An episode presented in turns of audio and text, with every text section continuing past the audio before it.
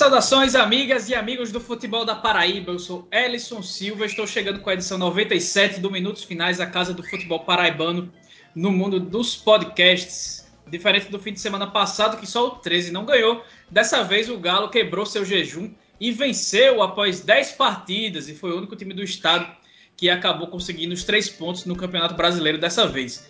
Mas antes de começar a resenha, Peço que vocês vão lá no Instagram e no Twitter, arroba Minutos Finais, também no facebook.com.br Pod Minutos Finais, para seguir e curtir a gente e também que compartilhe nosso conteúdo que está no Spotify, no Deezer, no Apple Podcast, no Google Podcast e vários outros agregadores. Hoje comigo estão Ademar Trigueiro e Afonso Carlos, que já gravou comigo quarta categoria e agora estamos juntos pela primeira vez no Minutos Finais, na segunda participação dele no podcast. Sejam bem-vindos, meus amigos. Pois é, boa, boa. Muito prazer mais uma vez estarmos juntos para a gente repercutir mais uma vez a rodada do fim de semana, o 13 quebrando o jejum e aí colocando, uh, virando a chavinha, né? Saindo de um jejum de invencibilidade para uma sequência sem derrota, o que é positivo, né? Para a gente enxergar o copo meio cheio, mas com ponderações a serem feitas também bem como as demais equipes paraibanas no grupo, né? Ambas derrotadas, mas ainda povoando a zona de classificação, especialmente nesse momento de fim de primeiro turno. Vão começar os jogos da volta e aí já dá para a gente começar a fazer contas e projetar o que esperar dos paraibanos nesta sequência de Série D do Campeonato Brasileiro. É, valeu, Ellison. Boa tarde, boa noite, bom dia também a Ademar, né? É, como o Ademar falou aí, teremos bons jogos, eu acho, também na, no, no, segundo turno, podemos, podemos dizer assim, no Campeonato Brasileiro da Série D, um grupo muito, muito indefinido ainda para sequência. E acredito que, apesar de apenas o 13 ter vencido, um, acho que não foi uma rodada com muitas surpresas, não. A gente acreditava, assim, um jogo ABC e Campinense equilibrado. Caso o Campinense tivesse vencido, nada absurdo, como não foi nada absurdo o ABC também ter vencido mesmo fora de casa, porque mostra ser a equipe mais forte do grupo. O 13 vencer o Calcaia, apesar de 10 jogos consecutivos, né? ainda não tinha vencido na quarta divisão e 10 jogos consecutivos na atual temporada. É, não foi surpreendente porque é o Calcaia, o, o, time que se mostra ser o mais frágil do grupo. E se o 13 não tivesse vencido ontem, não, não sei qual seria a outra partida que o Galo é, pudesse ter conquistado o, os três pontos. E o Souza, partida normal também, apesar que o América não, não, é uma equipe assim que assusta tanto, mas é uma equipe tradicional dentro do grupo. É, o que assustou mais nesse confronto entre Souza e América foi o resultado. Muito bem, agora a gente vai para aquela vinhetinha da banda Razamate, antes da gente começar a moer jogo a jogo por aqui. Podcast Minutos Finais é a nova casa de discussão do futebol paraibano. Você pode ouvir onde e quando quiser. Basta ir no Spotify, Deezer, YouTube ou no site minutosfinais.com.br para ficar muito bem informado com as melhores opiniões sobre o futebol paraibano.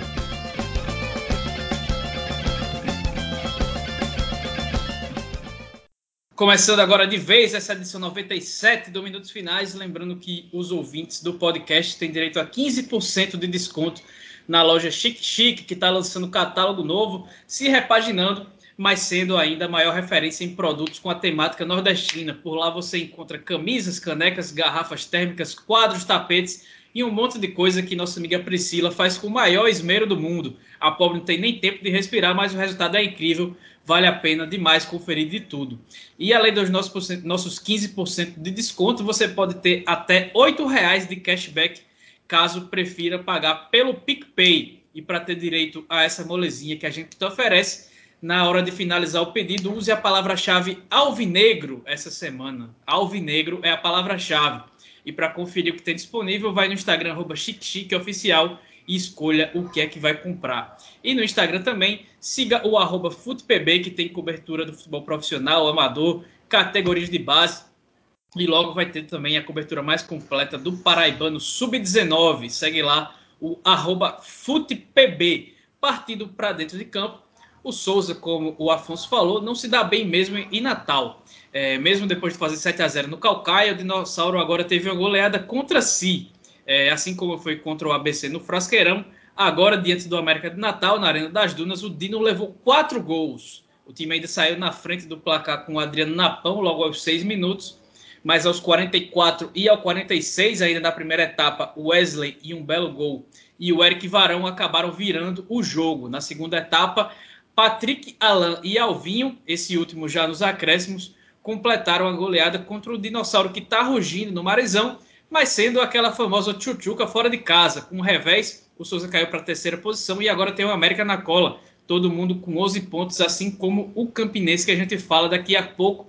Como é que esse dinossauro é, pode conseguir aí ser mais equilibrado fora de casa, pessoal? É, eu acho que assim o Souza é um time que mostrou ser equilibrado no Campeonato Paraibano, mas sob, sob outro, outro comando, né? Primeiro do, do Chardong, depois o, o do Índio Ferreira mostrar ser uma equipe equilibrada no Campeonato Paraibano, é tanto que levou apenas dois gols e um dos gols é, saiu em uma final do Campeonato Paraibano, que foi o primeiro jogo contra o Campinense. Então, não está conseguindo mostrar esse equilíbrio no Campeonato Brasileiro da, da, da Série D. É, é, aquela coisa, um pouco de calma também com, com o Souza. Quando vence por 7 a 0 se cria uma expectativa, ah, o time vai quem sabe até conseguir um acesso para a Série C. Quando leva de 4 a 1 tá, tá, tá tudo ruim. Acho que é, até a gente é, buscar o falar do Souza também tem que falar um pouco mais com, com equilíbrio, né? Ter os pés no chão com a equipe souzense lá do, do, do sertão é, do estado. Mas eu acho que, que pesa um pouco é, companheiros, um, é, pela parte mesmo da, da, da, comissão técnica. Eu acho que, que o Varley não fez o que o Índio Ferreira fez, por exemplo, que, que foi apenas treinar a equipe, não botar muitas peças ali. Eu acho que o Varley já chegou mexendo um pouco na equipe, na estrutura, e ainda mais perdeu um zagueiro como o Marcelo Duarte, né? Que para mim foi o melhor zagueiro do campeonato paraibano, para mim foi a revelação da competição é, acabou indo para o Ferroviário e fazia uma bela dupla ali com, com o Rony Lobo. Então, o Souza perdeu é a sua principal peça aí para a sequência da, da quarta divisão. Eu acho que está pesando um pouco também. E o equilíbrio que a equipe tinha não tem mais. Apesar do, do Marcelo ser um, um, belo jogador, eu acho que não é apenas ele, né? Então, eu boto um pouco na conta também do, do Varley, porque é, é até difícil a gente falar sobre o trabalho dele, porque é um, um, cara que começou há pouco tempo, né? Como treinador, teve aí apenas o Souza é apenas seu segundo time como treinador, mas olhando para o Nacional de Patos, que foi seu primeiro trabalho, e para os primeiros jogos é, com o Souza, eu acho que, que falta um pouco do equilíbrio para o treinador e é, não achar que sua equipe é, é, a melhor do grupo e sa sair atacando ou, ou, ou causar esse desequilíbrio é, na, nas partidas é, da quarta divisão. É, eu acho que é necessário também termos equilíbrio, mas e, e equilíbrio muitas vezes significa observar os números friamente, né? É, o Souza nessa série D teve a perda do Marcelo Duarte, que como o Afonso falou para mim também é muito significativa. E aí nos sete jogos disputados até aqui, o Souza, que como o Afonso também falou muito bem, havia sofrido apenas dois gols no Campeonato Paraibano, já sofreu 12. Mas estes 12 gols foram sofridos justamente, ou melhor, boa parte né, destes 12, 12 gols foram sofridos justamente contra as equipes do pelotão de cima, contra as equipes que estão no G4. O Souza perdeu de 4 a 0 para o ABC fora de casa perdeu de 4 a 0 para 4 a 1 para o América fora de casa, só aí já vão 66% dos gols sofridos pelo Dinossauro. E sofreu mais dois do próprio Campinense. Ou seja, é, dos 12 gols sofridos pelo Dino, 10 foram contra as outras equipes que estão no G4, né? o ABC, que é líder, Campinense, que é vice-líder, e a América de Natal, que é quarto colocado. E para a gente falar sobre a partida deste sábado, de ontem, para a gente que está gravando no domingo, é, eu vou te contar. Eu estava tentando acompanhar tudo ao mesmo tempo, é, porque ontem o pessoal caprichou, né? Os clubes paraibanos jogaram todos no mesmo horário. Parecia campeonato paraibano, né? É, nos tempos pré-transmissão, né? Onde todos os jogos aconteciam no domingo às quatro da tarde.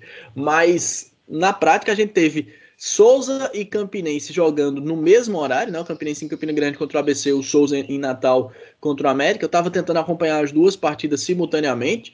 Eu vou te contar, o Souza saiu na frente com o gol do Napão e eu até acredito este resultado é um acidente. Porque já nos acréscimos do primeiro tempo é que veio a virada do América de Natal, né? Salvo engano, o primeiro gol foi marcado aos 45 e o segundo aos 46, algo nesse sentido, já realmente nos últimos lances do primeiro tempo. E o, o, o Souza vinha ganhando e estava fazendo uma partida bem equilibrada, uma partida é, é, administrada, uma partida tranquila.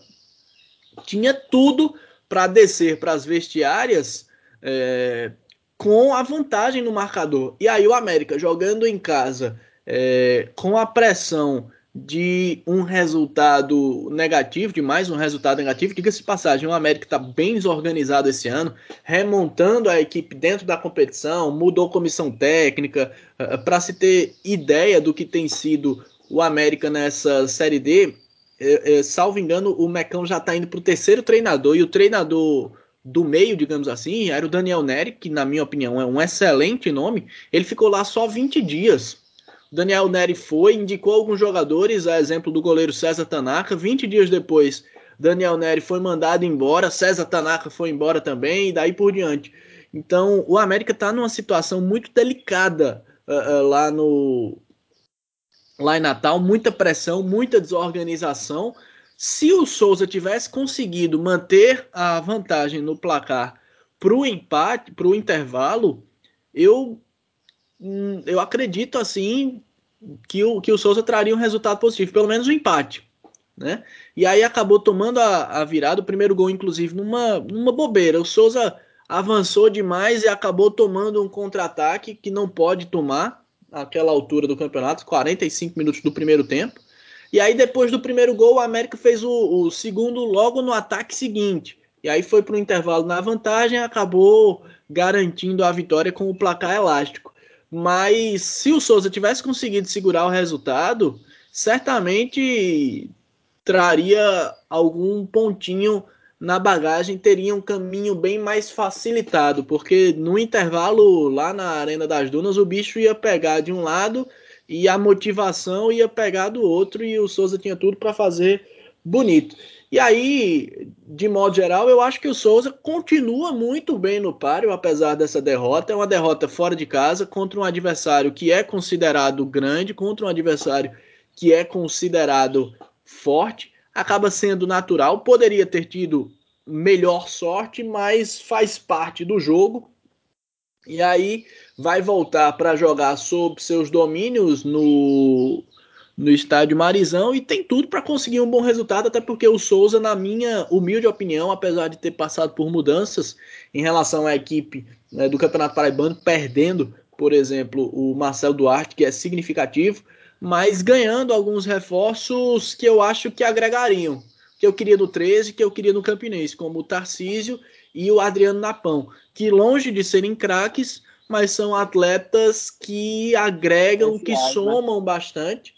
E aí eu acho que o Souza, o torcedor do Souza pode ter boas expectativas sim para a sequência da competição, mas com o pé no chão, né? Sem pensar que é um super time, que é um baita é, concorrente, por exemplo, a um acesso. As coisas precisam acontecer gradualmente, né? Gradativamente. Só sobre o Napão e o Tarcísio, eu acho que é, de todos os times paraibanos no Campeonato Brasileiro da Série D, o Souza foi o melhor que contratou, porque são, eram posições que a gente é, via no Campeonato Paraibano que o Souza precisava, né? Assim, a, por exemplo, no segundo jogo da final do estadual contra o Campinense, faltou esse nove, faltou o Napão, É, fa faltou um cara de articulação, por exemplo, para segurar mais o jogo aqui contra o Campinense no, na, primeira partida. Então, acho que, que, a visão do mercado do Souza foi muito boa, mas perdeu aí o, o, o, o Marcelo Duarte. E o que eu, que eu acho mais do Souza, assim, é, é falta a malandragem, né? A malandragem no bom sentido é, do futebol para segurar resultados importantes como esse diante do América. Mas concordo muito com o Ademar também, acho que tem muitas chances de classificação, mas calma, né? Porque a goleada por 7 a 0 diante do Calcaia, todo mundo dizia: ah, o Souza vai se classificar e vai ser difícil, porque o, o, Souza é um time chato no sertão, vai ser difícil eliminar o Souza na próxima fase, já está classificado. Agora, ah, o 4 a 1 tá vendo aí é, que, que não vai dar certo, então um pouco de calma até para a gente comentar sobre essa equipe lá do sertão do estado. O, acho que talvez o Souza tenha perdido um pouco de, de, rendimento justamente porque o Varley foi nessa de tentar buscar um pontinho do lado de fora, é, jogando fora de casa, né?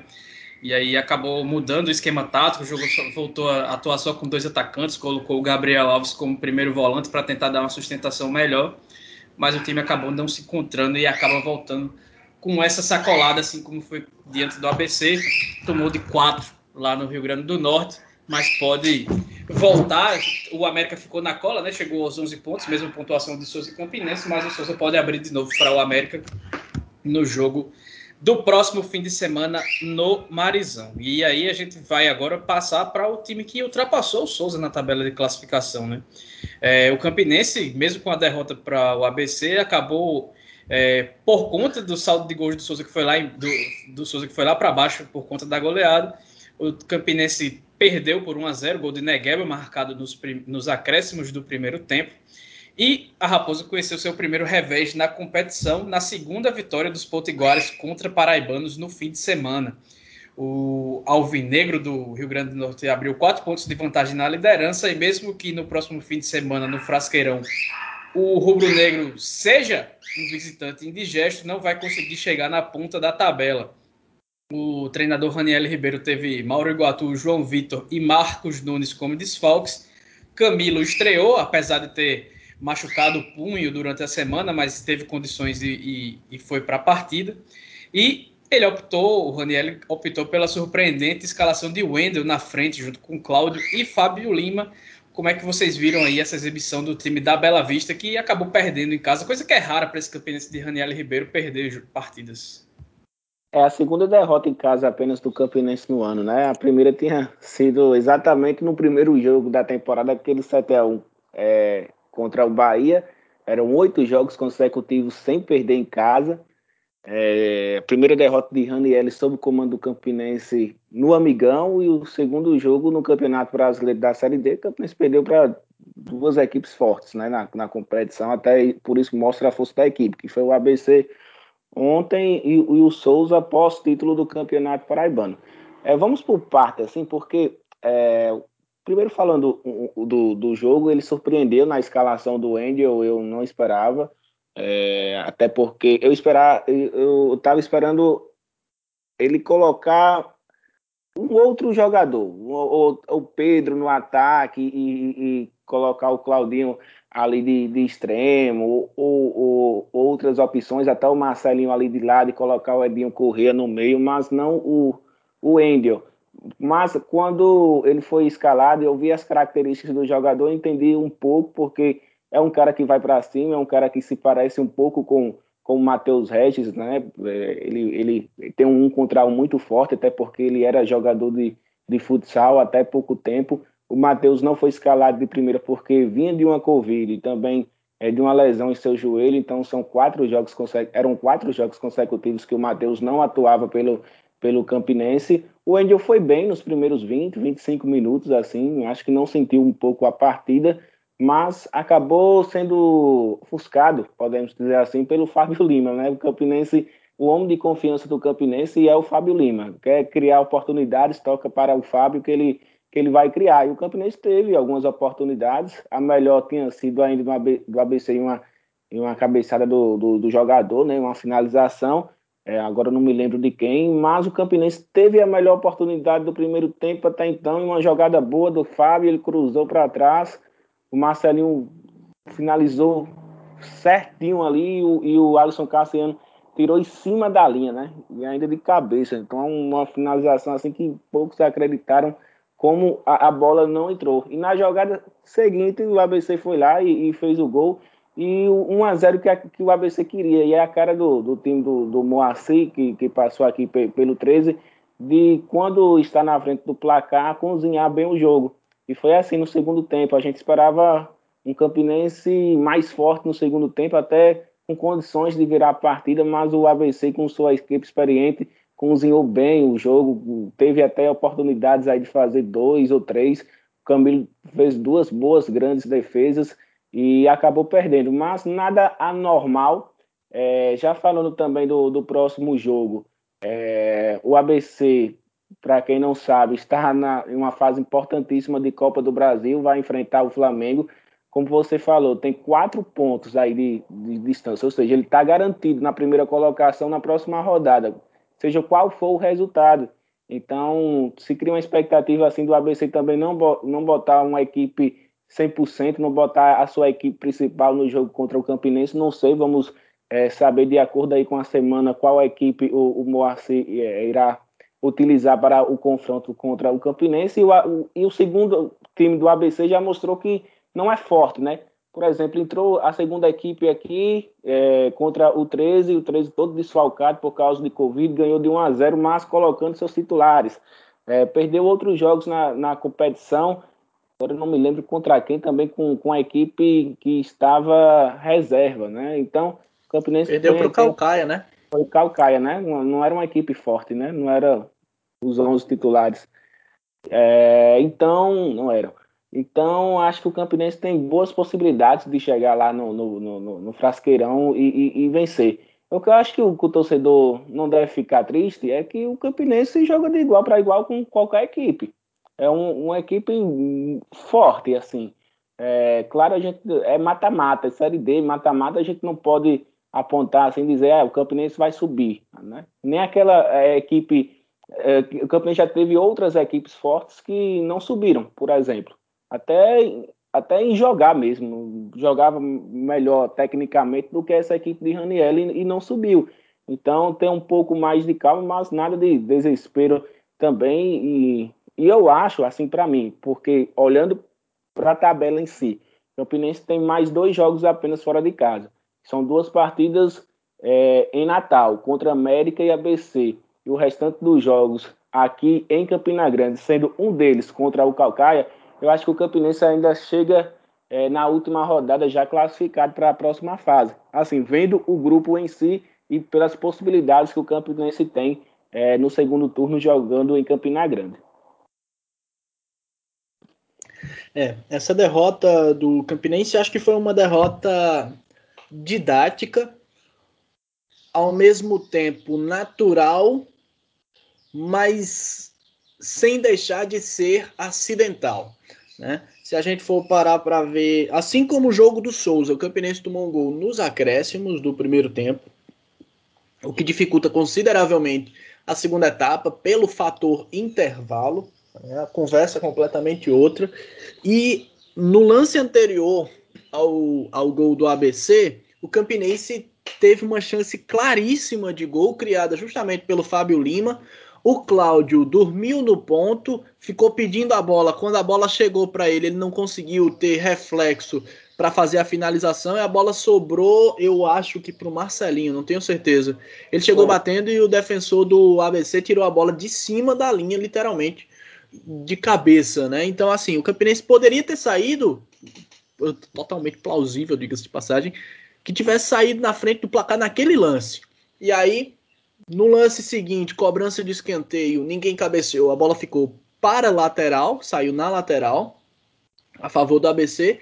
E aí o Campinense se desorganizou de certa forma que o ABC estava desorganizado, né? O ABC fez a cobrança do lateral, ganhou a primeira bola e fez um lançamento longo, só tinha, acho que o Cleiton na zaga do Campinense contra o Negueba. E aí o Cleiton ficou todo atabalhoado, quis sair para deixar o Negueba em impedimento, é, acabou não, não conseguindo fazer isso a tempo e aí teve que correr todo mundo contra a própria meta. No primeiro momento, o Felipe Ramon conseguiu livrar a bola, né? Conseguiu tirar a bola praticamente de dentro do gol também, mas aí ela sobrou para o Negueba e o Negueba colocou para o fundo das redes num lance evitável. O Campinense não poderia, assim como o Souza, o Campinense não poderia ter tomado um contra-ataque nos acréscimos do primeiro tempo, ainda mais da forma como foi, né? Saindo de um arremesso lateral e passando por essa falha de desorganização é, defensiva, por essa desorganização defensiva, culminando com a tentativa do Cleiton de fazer a linha do impedimento e dando tudo errado. Então, é, o Campinense não poderia ter tomado esse gol.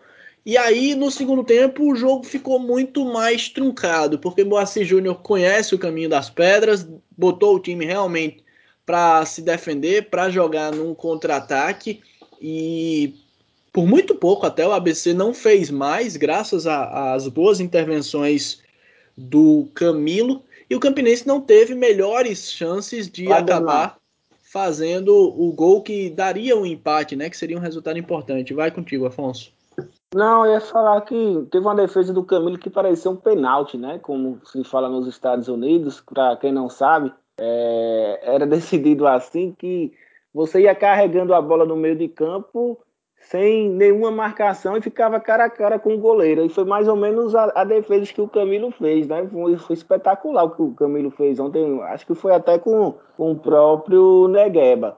Então, eu acho que se, se tem um ponto positivo para o Campinense naquele confronto é, contra o ABC, é, é da da boa contratação que foi o Camilo, que a gente já esperava a ser, e não tem um desequilíbrio é, no gol agora, né? Tem o Mauro Guatu, o Camilo.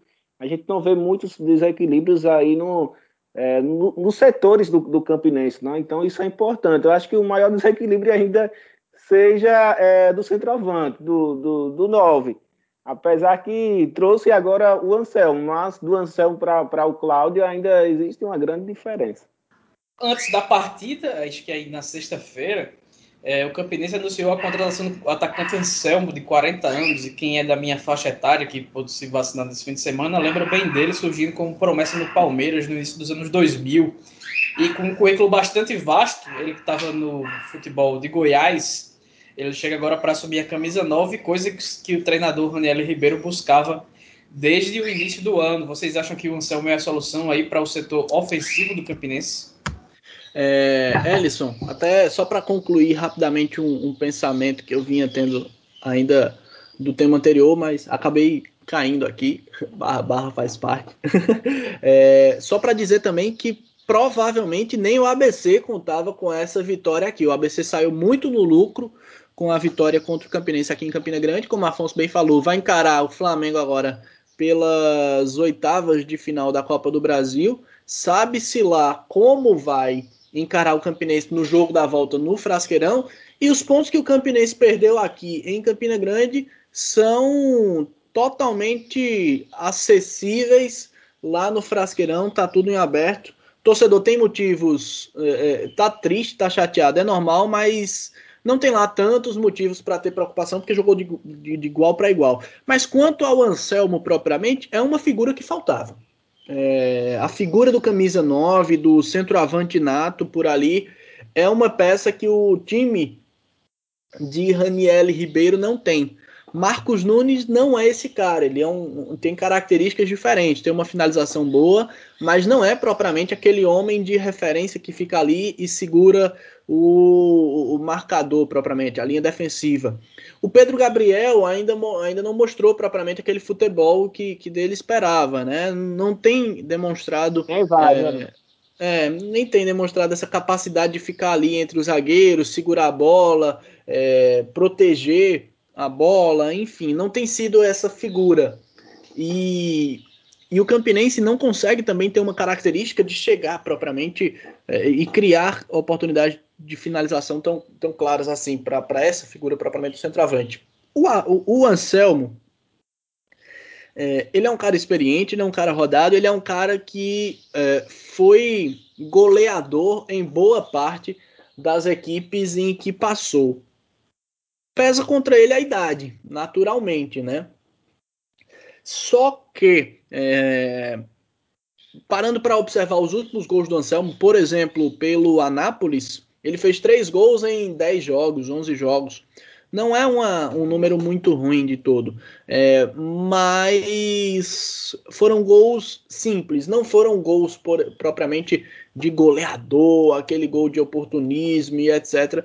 Não, dois gols de pênalti, um outro gol num cruzamento rasteiro, onde ele só precisou encostar para o fundo das redes. Então ele vai precisar também, apesar da, dos festejos do torcedor raposeiro, ele vai precisar se provar. Ele vai precisar é, mostrar que está valendo o investimento, mas é uma figura necessária, é uma, é uma posição que vinha carente. O Campinense deixou de pontuar em algumas partidas, como por exemplo contra o próprio 13, onde foi superior boa parte do jogo por não ter essa figura, né? Por sentir falta dessa figura no setor ofensivo. Então o Anselmo chega para preencher essa lacuna e vem com bastante expectativa, né? Um cara que pelo menos gabarito para isso tem.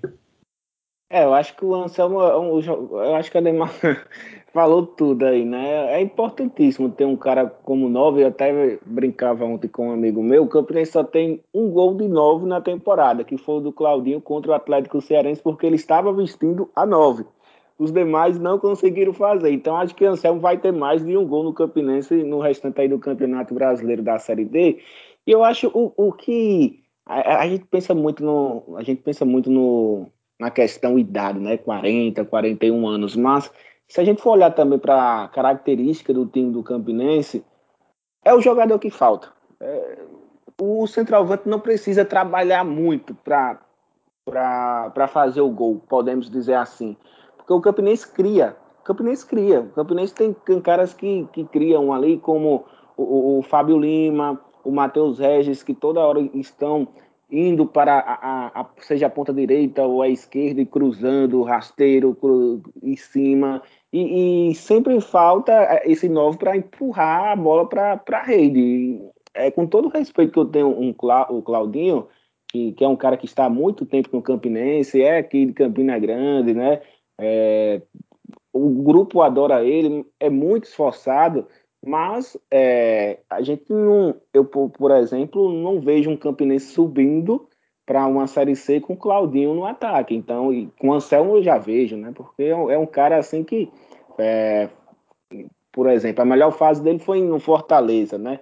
Fez 25 gols, faz muito tempo, faz, mas é, é, é, é um cara importantíssimo ali para a linha de frente do Campinense, até para os adversários conseguirem ter mais respeito, porque você vai jogar contra quem hoje? Contra o Cláudio ou contra o Anselmo? Ah, contra o Cláudio, beleza, normal. Aí contra o Anselmo, ah, vamos ficar mais atentos, né? E, e isso pode até sobrar para os outros atacantes também fazerem, o, o, conseguirem fazer os gols, como o, o próprio Fábio Lima, o Matheus Regis. Então acho que o Campinense acertou sim na contratação, até pela questão financeira também do clube, porque é, o campo, seu, é, a diretoria do Campinense não pode fazer outro esforço a mais do, do que o Anselmo. Então, o jogador que já conhece o Raniel, trabalhou com ele, todo mundo sabe da capacidade dele de, de fazer gols. E apesar da idade, tá aí, né? O Jobson, ano na temporada passada, também é, era aquele jogador considerado velho, fez, fez alguns golzinhos. Eu acho que nesse elenco também até seria importante, né? Apesar que o Campinense do, da, da temporada passada era uma bagunça na quarta divisão.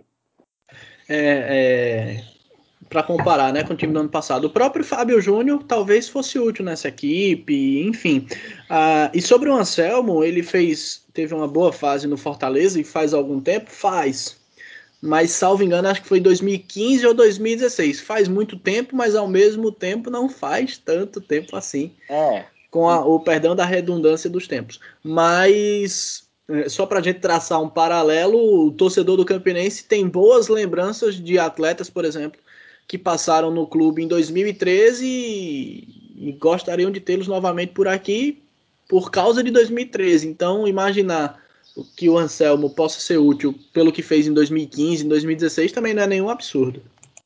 É só, só, só para finalizar sobre o Campinense, eu acho que a torcida, já que lembra muito né, dos antigos, por exemplo, de Bismarck, que eu acho é, até uma piada de mau gosto é dizer: é, ah, Bismarck seria importante nesse time para ser um 10, mas um cara que só jogou no Campinense em 2013 e nas duas outras duas passagens a gente não viu muito futebol.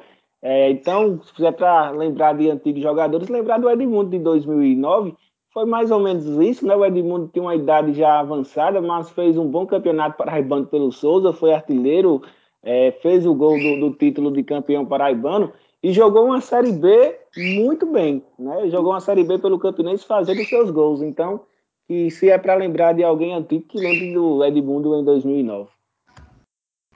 O Edmundo que, só para a gente trazer números, né? Jogou no Campinense na Série B de 2009 com 38 anos de idade. E o Edmundo, naquele ano, marcou 14 gols pelo Campinense e terminou ali próximo dos artilheiros, né? Que naquele ano foram Marcelo Nicásio, o Elton e o Rafael Coelho com 17 gols. Quer dizer, ficou brigando pela artilharia o Edmundo, com 38 anos de idade, jogando no Campinense que era bastante frágil, né? Que fez uma Série B que deixou poucas lembranças positivas ao torcedor, apesar da saudade. Muito bem, a gente segue agora na Série D, agora falando sobre a salvação da lavoura dos paraibanos, que foi o Galo. Depois de uma sequência de 10 jogos sem vitória, o time pegou o Calcaia e venceu por 4 a 0 fora de casa. No primeiro tempo, Anderson Gindré, Ananias e Jerônimo fizeram 3 a 0 e nos acréscimos da segunda etapa, eh, Gustavo Índio deu números finais é, esses números que tiraram o Galo da lanterna do grupo A3 e agora com oito pontos o time está na quinta colocação, com três pontos a menos que o América de Natal, Souza e Campinense, que são quarto, terceiro e segundo colocados, respectivamente. É, de quebra, como o Ademar já falou logo no início, é, os dez jogos sem vitória se transformaram em seis partidas sem perder. É, como é que vocês acham que dá para o torcedor de 13 anos sonhar com a classificação? É, nesse início de recuperação, com essa primeira vitória, sob o comando do Wellington Fajardo? Para sonhar, dá. Porque a Série D é um campeonato muito complexo e, ao mesmo tempo, muito simples. Né? É só ganhar.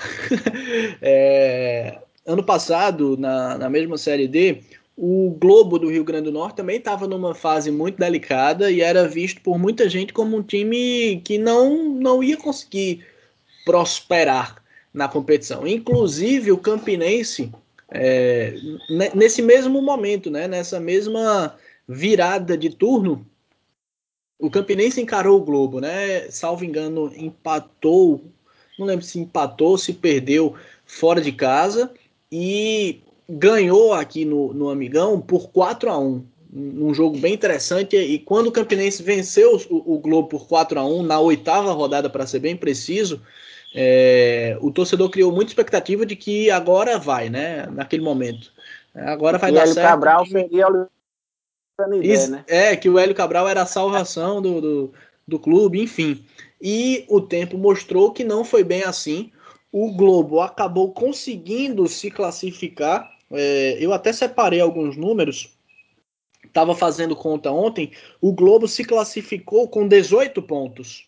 Né? É, o primeiro time fora das, do, do, do G4 no, no grupo C do ano passado tinha 16. Mas foi um grupo, um grupo bem, bem, bem equilibrado que teve, por exemplo, o Lanterna com 11 pontos. Foi a melhor pontuação dentre os lanternas do da Série D do ano passado e ao mesmo tempo foi o grupo que teve o quarto colocado com a menor pontuação também. E aí o, o Globo acabou chegando na fase anterior ao mata-mata do acesso. O, o, Globo, por muito pouco, chegou na, na terceira fase e acabou caindo nos pênaltis, salvo engano, para o Altos. É, então chegou muito bem o Globo para decidir, mesmo tendo feito o começo de campeonato muito tortuoso, muito tumultuado. Mas ainda para trazer números, comparando com a Série D do ano passado, que foi a primeira neste formato atual de oito, grupos com oito clubes, é, a média é que com 22 pontos o, a equipe consiga se classificar é, para uma, uma fase seguinte. Mas esses 22 pontos não são garantia, porque no grupo B, no grupo F e no grupo G, o quarto colocado tinha 23 e 24 pontos, né? E aí uma das equipes no grupo G acabou pontuando, fazendo 23 pontos e ficou de fora do da, da, da segunda fase da competição. Então a conta do 13 realmente é que nestes sete jogos que restam, ele vai precisar pontuar bastante. Né? Tá ali em quinto colocado, a gente tá gravando na manhã do domingo.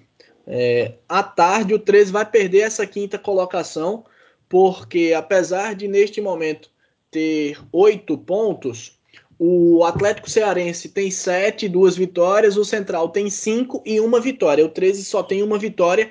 Então, independentemente do resultado, quer seja empate ou quer uma das duas equipes vença, é, o 13 acaba perdendo essa quinta posição para um de seus adversários. E aí vai precisar realmente correr contra o prejuízo nesse resto de competição. Mas está ali próximo ao, ao G4, vai ficar a três pontos de seus concorrentes, inclusive o Campinense, que nesse momento é o vice-líder. Então o 13 continua na briga. Agora, vai precisar se reencontrar. A vitória contra o Calcaia ela é importantíssima para amenizar a pressão, para reduzir a ansiedade pela primeira vitória só que, ao mesmo tempo, ela não é parâmetro para absolutamente nada. O único ponto a se destacar dessa vitória do 13 sobre o Calcaia é que o Calcaia perdeu pela primeira vez jogando em casa. Mas, tirando esse aspecto, o Calcaia não foi páreo para quase ninguém na competição, a não ser para ABC, Campinense e América. O ABC que venceu o Campinense América, que empatou ambos jogando em casa. Mas só para a gente mensurar o que é este Calcaia, Calcaia perdeu por 7 a 0 para o Souza na rodada passada e o Souza perdeu por 4 a 1 para o América nessa rodada. Então, o Calcaia realmente não é parâmetro. O que se pode tirar de positivo, principalmente nessa vitória do 13, é a boa atuação do Alexandre Gindé, Gindré, perdão, o, o pessoal conseguindo fazer gols lá, lá no setor ofensivo e principalmente esse, essa redução da pressão por finalmente conseguir vencer depois de 10 jogos. E aí mudou-se a chavinha, né? De 10 jogos sem vencer, o 13 tem agora 6 jogos sem perder. E só para trazer, traçar paralelo com números, né? Tem números é, superiores, tem uma sequência de vitórias superior aos números de 2014, 2016 e 2019, que também cá para nós não são lá um grande parâmetro. O 13 não fez lá grandes coisas nestes três anos, mas não deixa de ser um fato a ser comemorado.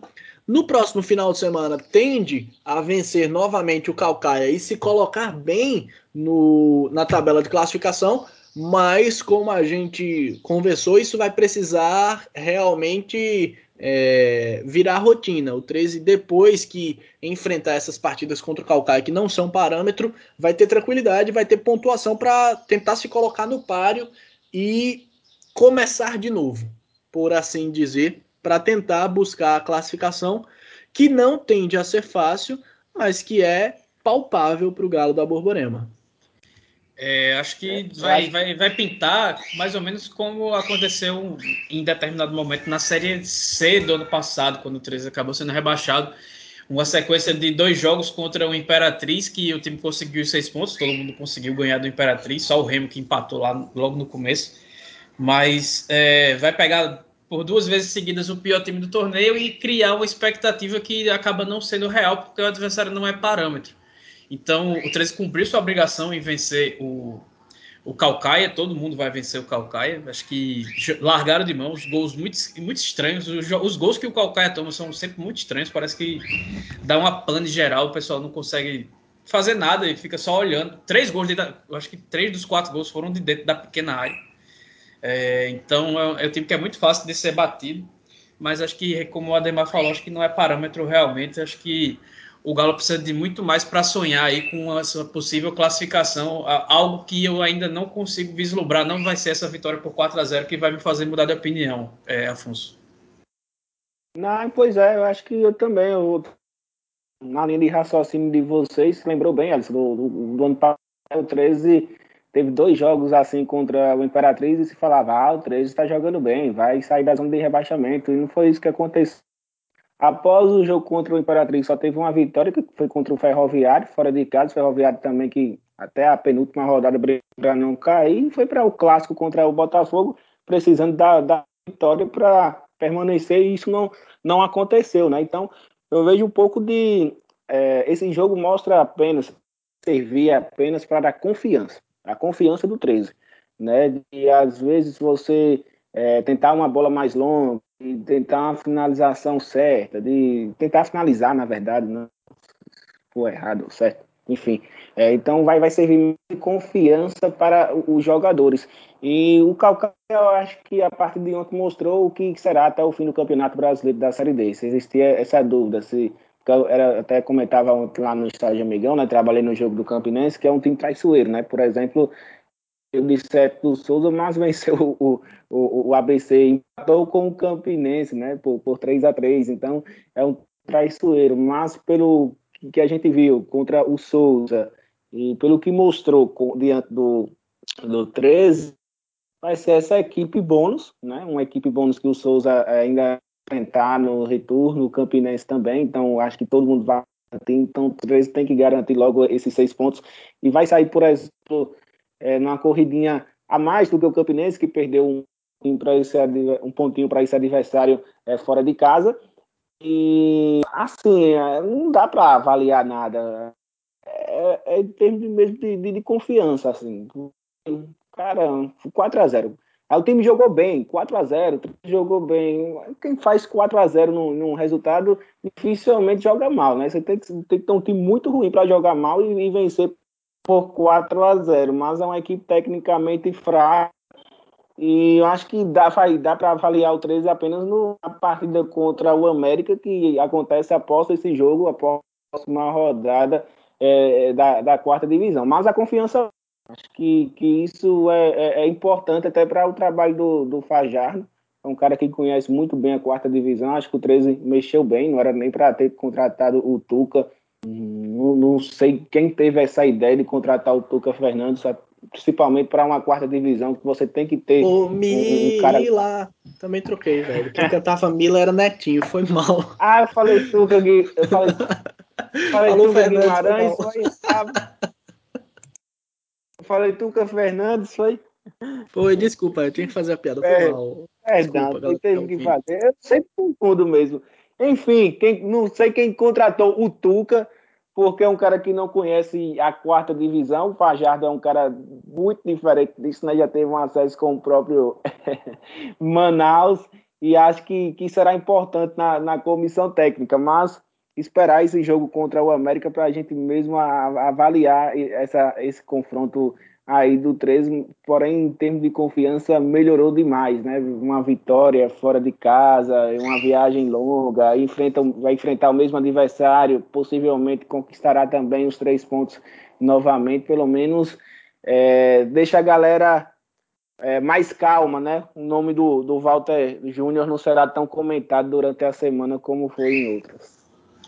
E não foi nem com, e nem com a vitória a, abriu ainda os comentários do Instagram do 13, uma coisa que tá desde 6 de junho. Fazer, vai fazer um mês e meio já, uma coisa que não tem o menor sentido. Enfim, subindo para a Série C, o Belo perdeu a liderança do grupo A empatar por 0 a 0 fora de casa com o Jacuipense, um jogo bem frio, com poucas oportunidades de gol para os dois lados. Depois de ir bem contra o Manaus, o Belo seguiu firme, sendo aquele time de oscilação, né? E depois de jogar bem, jogou mal não criou praticamente nada do, contra o vice-lanterna da, da chave. Mas o equilíbrio da chave, mas com o equilíbrio né, do, do grupo A, é, o empate fora de casa, com volta para casa com um ponto na bagagem, acaba não sendo de todo mal. Mal mesmo é o departamento médico da maravilha do contorno, do contorno que tem sempre uma novidade. A novidade da vez é o meio-campista Juninho, que em um lance infeliz, em uma disputa de bola, caiu e foi se apoiar com o braço, acabou fraturando o braço ainda no primeiro tempo. Deve ter que operar o local e ficar um tempo de molho. Na segunda etapa, o zagueiro Fred sentiu dores no joelho e foi substituído. Ele que operou o local em setembro do ano passado, passou mais de seis meses sem jogar. Já teve um estiramento nos ligamentos na partida contra o Paysandu no começo da competição e ele vai ser reavaliado para saber a real situação do problema, mas a princípio não preocupa. Além de tudo, passa uma nuvem carregada ali por cima da maravilha do contorno, né, pessoal? É, o Botafogo não tem muito disso de só ter um arranhãozinho, não, né? Quando é uma contusão, é, tem que ser grave, né? Fala até em toda brincadeira, mas é, é até ruim, né? Pra, pra, pra vida pessoal do, do jogador ficar tanto tempo fora. É, o Botafogo teve isso com, com o centroavantes, né? O principal, o Bruno, acho que seria um jogador importantíssimo para o Botafogo para a sequência, né? Muitos meses ele já está parado. O Felipe no gol, Agora o Juninho, que é, não é um jogador técnico, mas um cara muito tático, importante para um esquema tático do Guzmão, por exemplo. Então o Botafogo é, vai perdendo alguns atletas. É, é, um empate contra o Jacuipense, que, que é um time é sempre perigoso, é um time sempre arrumadinho. Foi, um, foi, uma, foi uma equipe muito chata o ano passado, a gente viu nos jogos contra o Botafogo, também contra o 13, sempre é uma equipe chata, até é, é, também no, no, Campeonato Baiano foi, foi assim. E eu acho que, não sei se vocês concordam, mas o Grupo A é isso, né, velho? Assim, de é, uma hora o Botafogo é líder, pode estar na, na quinta colocação na, na outra rodada, ou até na zona de rebaixamento. Por exemplo, o ano passado, o Botafogo aí, duas, três rodadas, é, os mais otimistas achavam que o Botafogo ainda tinha chance de classificação, os mais pessimistas, é, não, vamos olhar para a parte de baixo, e foi isso que, que aconteceu na última rodada. Né? O Botafogo que no, é, teve Ô, o Afonso, primeiro tempo. Oi. Só para ilustrar, é, enquanto a gente grava nessa manhã de domingo, o Volta Redonda está ganhando do Floresta por 1 a 0 e o Volta Redonda era o sétimo colocado e está ultrapassando o Botafogo, que era o líder no começo da rodada. Exato, e até falar sobre isso que o Botafogo, na temporada passada, é, terminou o primeiro tempo com, com, contra o 13 rebaixado, né? Estava na zona de rebaixamento, porque perdeu o primeiro tempo para o 13 e depois empatou na segunda etapa. Então é uma loucura esse grupo A. Eu acho que o mais importante ali é você estar perto, sempre perto. Né? Claro, todo mundo quer classificação antecipada na primeira colocação, na segunda, isso te, te garante até você decidir é, é, em casa, né, em um regulamento que já é diferente de, de, outras temporadas, que é um regulamento igual do ano passado, vai para uma, uma fase de grupos, enfim, mas você acaba decidindo em casa a última partida, é importante você estar na primeira na segunda colocação, mas, amigo, em um grupo A de Campeonato Brasileiro da Série C, historicamente, é bom você se classificar, é bom você estar perto ali, e o Botafogo está fazendo isso, eu acho que o trabalho do Botafogo está sendo muito bom enquanto isso, é, em nenhum momento, acho que na competição, acho que é, se, se brigou na primeira na segunda rodada, mas não flertou diretamente, podemos dizer assim, com, com, com a zona de rebaixamento. Isso já é importantíssimo demais, já, isso já é importantíssimo, perdão, perdão é, já vê a, a virada de mesa do Botafogo, né, de algo mais regular, como foi em outros anos, não igual a do ano passado. Então, mostra um Botafogo mais forte e eu acho que tem uma característica assim muito boa de Campeonato Brasileiro da Série C a equipe de Guzmão, é, que é ganhar dentro de casa, arrumar um pontinho fora de casa, fazer partidas difíceis contra as, contra equipes mais fortes, é, ganhar do Paysandu, por exemplo, que é nada fácil lá, lá, lá, lá no Pará. Então Guzmão é, sabe muito bem disso, mas sua equipe é bem treinada. O Botafogo não, não joga aquele futebol que, oh, nossa, que, que futebol que o Botafogo joga, que futebol para ter um acesso. Mas é uma equipe organizada. E eu acho que para uma Série C, para uma Série D, É, você tem para o futebol brasileiro em si, que, que não precisa muito. É, é, a gente vê tantos técnicos assim é, antigos, né, que, que não conseguem mais estudar o futebol atual e até tendo equipes fortes, é, por exemplo, não consegue ter um, um, futebol que consiga encher os olhos. Então, você ter uma equipe organizada no Brasil, você já vai brigar por, por, por, por alguma coisa. Eu acho que o, o Botafogo do Guzmão é mais ou menos isso. É uma equipe organizada que dá assim para buscar o acesso. Não, vejo é, nada absurdo se o Botafogo disputar a Série B do ano que vem. É, eu, eu, talvez eu, eu não sei se o acesso propriamente, mas é um time que tá muito dentro da briga pelo G4, até porque a bem da verdade, é, todo mundo tá, tirando o Santa Cruz, Hip Santa Cruz, né? É, todo é mundo tá na briga. E o Santa Cruz é justamente o adversário do Botafogo na próxima rodada. Então, o Santa Cruz que mais uma vez é, sofreu um revés sobre seus domínios, perdeu para Tombense, é, a Tombense que esse grupo, como, como Afonso, como, como Elson falavam, tá tão, tá tão equilibrado do Santa Cruz para cima, né? Sem contar com o Santa Cruz, a Tombense era o sétimo colocado, venceu e ganhou cinco posições. Né? Do, do, dali para cima, todo mundo perdeu uma posição e aí é, realmente é uma competição que está bastante equilibrada desse ponto de vista. E aí, em algum momento, alguma das equipes vai precisar desequilibrar, vai conseguir uma sequenciazinha de duas, três vitórias, e quem conseguir fazer isso vai se colocar muito bem para uma classificação, justamente pelo equilíbrio que a competição está mostrando neste momento. E aí, e aí eu concordo com o, o atleta nesse aspecto porque com o Afonso nesse aspecto, porque o, o time do Botafogo tá tem, tem boas projeções para essa equipe. E o Botafogo é um time que oscila bastante, né? E se foi bem contra o Manaus, foi mal contra o Jacuipense, espera-se que vá bem contra o Santa Cruz, que já não faz medo de ninguém, ainda mais jogando aqui no Almedão, o Botafogo tem tudo para conseguir. Agora, mais... oi. Agora, é, o Santa Cruz, né? A, a, gente, assim, tipo, é, alguém espera, é, por ser um clube tradicional, que uma hora irá vencer, né? Tomara que não seja contra o Botafogo. A gente sabe quando a equipe grande está na zona de rebaixamento, é mais difícil sair, porque não está acostumada com, com, com aquilo, apesar que o Santa Cruz já frequentou a quarta divisão. Mas, por exemplo, 2016 estava numa Série A e desde lá não, não, não, não frequentou mais a, a, quarta divisão e isso pode acontecer. E, querendo ou não, é o Santa Cruz. Acho que tem que ter um respeito. Por exemplo, é, é, em questão de comparação, acredito que não será aquela equipe bônus fácil, como foi com o Imperatriz na temporada passada. Então, também um pouquinho de, de respeito pelo Santinha então, eu não sei se são três pontos assim garantidos para todo mundo, como foi na temporada passada com o Imperatriz. É, é, e é sempre bom destacar a dificuldade que é a série, a série D do Campeonato Brasileiro, né? O ABC tá aí, o América tá aí, que não nos permitem, que, que servem de exemplo de como não fazer.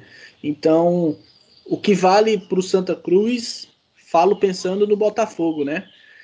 É tão difícil conseguir se recolocar numa Série C de Campeonato Brasileiro, então todo o esforço precisa ser feito para evitar o rebaixamento.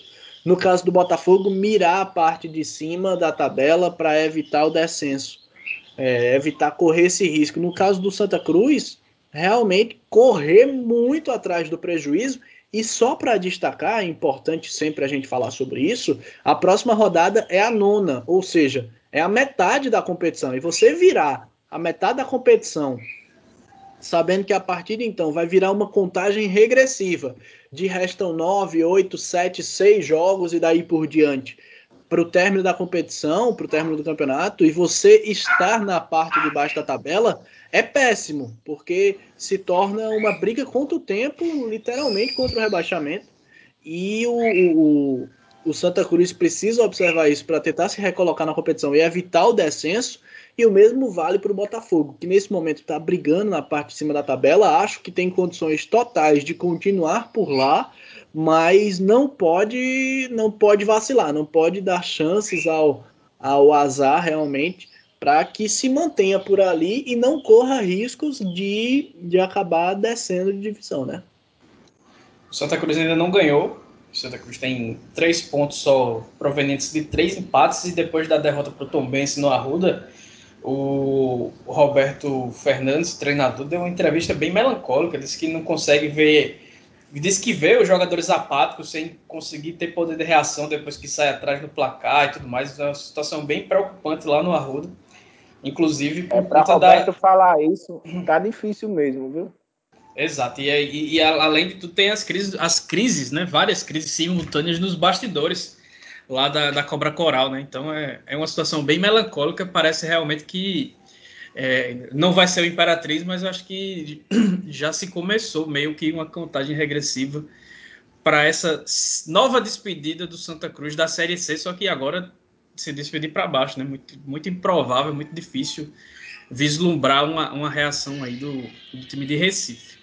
Bom, no próximo fim de semana, os confrontos dos paraibanos na Série D se repetem, mas com o mando de campo invertido, porque começa o retorno da primeira fase, é, com os jogos sendo o, os últimos sendo os primeiros jogos agora, e o adversário da estreia vai ser o adversário da última rodada. E no sábado, o Botafogo enfrenta, como a gente já estava falando, o Lanterna Santa Cruz no Almedão para tentar voltar à liderança e empurrar mais ainda o tricolor pernambucano para o buraco. Então, Ademar e Afonso, deixa aí o recadinho final de vocês para a gente fechar essa conta por hoje. Torcedores, é... calma e estejam atentos às próximas rodadas. Eu acho que se for tudo diferente do que foi principalmente na Série D, se for tudo diferente do que foi nessa rodada, não será nada é, absurdo, podemos dizer assim. O Souza vencendo o América, Campinense vencendo o ABC, apenas o 13, né? É, perder para o Calcaia, mas o restante da, da Série D, assim, acho que é, Campinense, Souza, 13, os torcedores devem sonhar ainda com acesso e, e, na, na Série C, que não seja contra o Botafogo, que o Santinha consiga sua primeira vitória aí na, na competição, pelo amor de Deus, né? pois é, então a gente vai fechando essa conta e passando a régua nessa edição 97 do Minutos Finais, e aí eu volto a pedir para que você que nos escuta, vá no Instagram, no Twitter, arroba Minutos Finais, vá lá no facebook.com barra Minutos Finais, curta a gente, siga a gente, compartilhe nosso conteúdo que está em uma ruma de agregadores. Sigam se cuidando, tomem bastante água, tomem a vacina quando chegar a vez de vocês. Então, é isso. Um abraço, até a próxima.